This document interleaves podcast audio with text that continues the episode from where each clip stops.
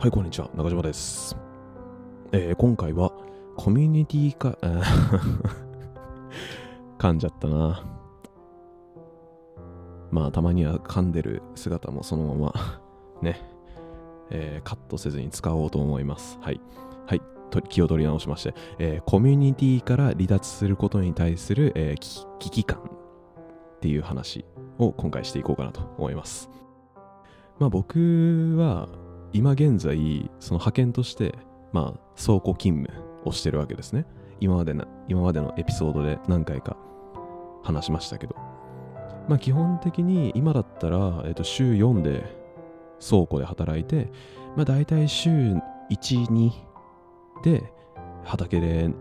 実家の農作業を手伝ってるっていう感じの生活を行っているわけです。まあ、このように日々働いていて働いていた時にそのあることに気づいてしまったんですよ。今やってる派遣をやめたら家族以外の交流ってもうゼロに等しくなるんじゃないかって思ったんですね。それって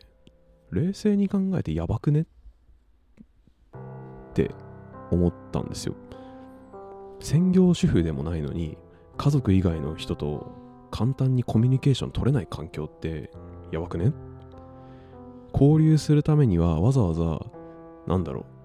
う？外に足を運んで出向く必要があるのってやばくね？って思ってしまいました。今までのその感覚として学校とか職場などで何かしらのコミュニティに参加してて当たり前であったわけですよ。うん。で、そのコミュニティで活動を行う義務、勉強とか労働とかですよね。そういう義務を果たすために社会参加しており、他人との交流は副次的に発生するものでしものでしかなかったんですよ。その勉強とか労働とか、そういう義務を果たすために、そういう職場とか学校に向かうわけじゃないですか。そういう主なメインの目標があって、目的があって。で、それに、で、そこにい、そこの場所に行ったら、なんだ、そこの場所に行ったら、僕以外にも人が存在して、で、その、そその、そこにいる人たちとコミュニケーションが発生する。だからコミュニケーションを取りに行くために学校に行ってるわけではない。職場に行ってるわけではない。っていう考えはえー伝わったでしょうかこれがなんだろう今やってる職場を辞める辞めるとなんだ他の人に会うためにわざわざ外に出ないといけないって。コミュニケーションとそのその場所に行くその目的の、えーなんだろうな目的の順位が逆転しちゃうわけですよ。それってやばくね？っていう話です。まあ派遣をねそうやって辞めることによってその職場が社会まあ自分の、まあ、いわゆる外の環境から実家っていううちの環境に変わってしまうってことになるわけですよ。こうなるともうタイトルにも示しているように、えー冒頭とかでもう危惧していたような家族以外の交流なくなる問題が一気に表層化してくるんですよ。これを解決するためには親族以外の他者がいるとこまで出向く必要があると。それってどうなんだって。他人と交流するためにいちいちコストが発生するって煩わしくないかって、えー考えているんですよね僕は。じゃあなんでそもそも僕がこんな感じで社会的なコミュニティから離脱することに対して危機感を持っているのかについて、えーちょっと自分で深掘りしてみたんですよ。内省して。その結果大きな理由として2点、えー見つかりました。まず1点目他者間コミュニケーションによって得られる思考意見の違いという刺激が失われるからではないか。2点目マズローの欲求5段解説社会的欲求と承認欲求が侵されるからではないか。っていう感じで考察考察してるんですね。まあ、一応そのマズローの欲求5段階説については今回、えー説明詳細の説明を省くんですけど以前公開したエピソードであの感情がん？他人に会うと感情がの波が強くなって嫌になるみたいなエピソード公開したんですが、えー、まあ、走行の内容とか、あとは、僕はもともとね、会話の苦手意識があるっていうことも前、発信したんですけど、その、そういった意見と矛盾してしまっているんじゃないかって。お前この前まで一人になりてえって言ってたじゃねえかって思うんですけど、なんだろうな、うん。まあ、それと矛盾してるんじゃねえかって思った方もいると思います。確かにそう、そうは言いました。そうは言ったんだけど、なんだろうな。僕はその会話に苦手意識がありつつも、特にその血縁関係にない他者との対面コミュニケーションの重要性について、ここ最近、ほんと、校を卒業してからか、その重要性に気づき始めることができたわけですよ。うん。徐々に徐々に。その思いが強くなって、今、今年の段階になって、今年の段階っていうか、この収録をしてる段階で、あれって、やばくねって、大事じゃね？めっちゃ、大、めっちゃ、なんだろう、自分以外の人間の存在ってめちゃめちゃ大事じゃねってことに気づいたんですよね。うん。もはや、なんだろう、血縁関係にない他者との対面コミュニケーションを行うために社会活動を社会活社会活動に参加しているまであると言っても過言じゃないのかもしれない血縁関係にない他者って聞くと世の中の大半の人が当てはまることになってその条件を満たすことって別に簡単じゃねって思うかもしれませんだって外で、例えば今ね、この収録、例えばこのやってマイクで収録してますけど、この収録をしながらこうやって外に出て、今僕こうやって思ってるんですけどどう思いますかって、僕の家の前通る人に聞いてもいいわけですよ。まあその通りなんですけど、うん。字面だけで判断したら該当者を見つけたい人？なんだ、血縁関係いない他者っていう該当者を見つけないことの方が難易度が高いと思います。うん。でも、一回考えてみてほしいんですよ。冷静に。見ず知らずの赤の他人、特に僕なんて結構特徴的な頭してますから、うん。あと、よくいかついとか言われますからね。うん。見ず知らずのこういう赤の他人にいきなり声をかけて、声をかけて、声をかけられて、自分の思い描くコミュニケーションって成立しますかって話なんですよ。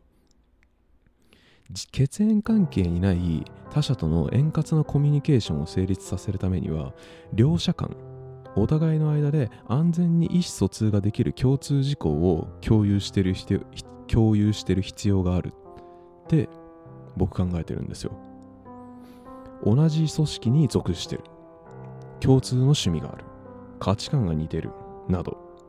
こういった共有事項の数に比例して両者間の親密性も高まりやすくなる。って考えてるんですよね。だからその見ず知らずの人は自分とどれだけなんだろうそもそも敵か味方かすらわかんないしどれだけ自分との共通事項があるのかもわかんないからそれは最初はみんな構えちゃうよねってことなんですよ。とまあまあこんな感じで以上のことから血縁関係にない他者の他者と話すっていう条件の中に安全に意思疎通ができる共通事項の存在存在確認っていうのが加えられる必要性が出てくるなと思ってます。そうじゃないとまあ今言ったみたいにその警戒されるだけでコミュニケーションが成立しない可能性が出てきてしまう恐れがあると。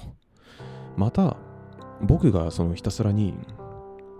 えー、血縁関係がない他者って固執する理由としては血縁関係が近いほど考え方とか価値観とかの類似性が高まっちゃって思考が凝り固まりやすくなる傾向が強まるって考えてるからなんですよね。